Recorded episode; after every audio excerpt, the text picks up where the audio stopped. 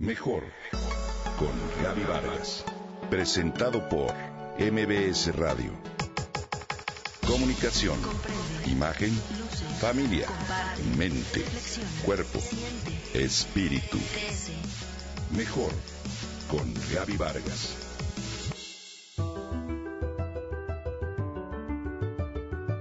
Pocas veces regaño a mis nietos, más bien nunca, pero ese día conocieron otra voz y otra mirada de su abuela. Los niños tomaron como diversión arrancar las hojas de un helecho en maceta para pasar sus dedos índice y pulgar por cada una de las ramitas que conforman las hojas. Y con esto desprender los pequeñitos pétalos que la conforman hasta dejarlas pelonas. Quizá en otro tiempo me hubiera divertido ver cómo los pasatiempos se repiten generación tras generación, porque muchos de niños jugamos a lo mismo. Mas ahora tengo otra conciencia y deseo transmitirles a mis nietos todo lo que la ciencia ha descubierto acerca de la inteligencia, si así se puede llamar, de las plantas. Me asombró ver en un video de YouTube un experimento de Stefano Macuso, un doctor en biofísica, que estudia la neurobiología de las plantas y cuyo trabajo acaba de presentar en el congreso que se realizó en Vancouver, Canadá, acerca de este nuevo tema. Se trata de lo siguiente. En un laboratorio se colocaron dos pequeñas macetas en las que se les sembró una semilla de frijol a cada una, tal y como lo hicimos en la primaria alguna vez. En medio de las dos macetas se colocó un pequeño palo a unos 20 centímetros de distancia entre ellas. Mientras, una cámara especial fue grabando todo el proceso de desarrollo de sus respectivas varitas y hojas.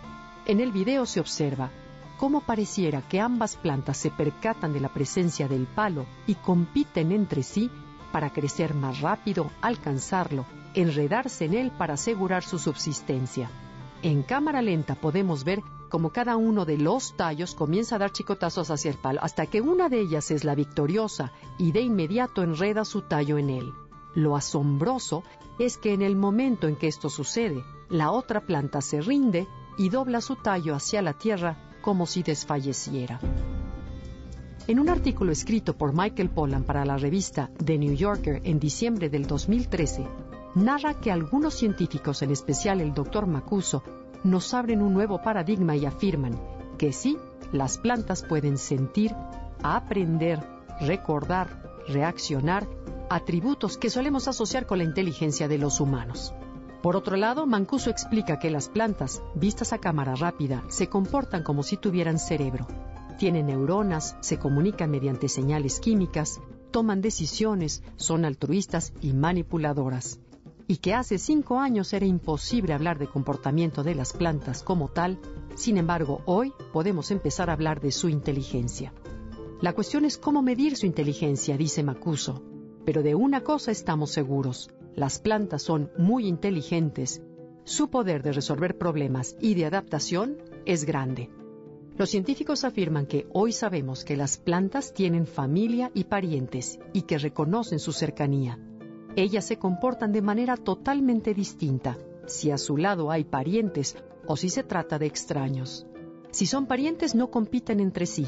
A través de las raíces dividen el territorio de manera equitativa. Además, para que una semilla llegue a la luz, deben pasar muchos años. Mientras tanto, las semillas son nutridas por árboles de su misma especie. ¿No es increíble?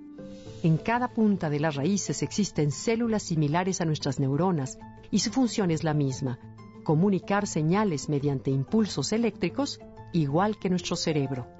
En una planta puede haber millones de puntas de raíces, cada una con su pequeña comunidad de células que trabajan en red como la Internet. Voltemos a ver a las plantas de otra manera.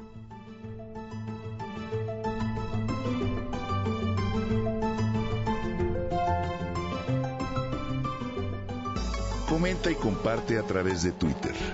Gaby-Vargas. Mejor con Gaby Vargas. Presentado por MBS Radio.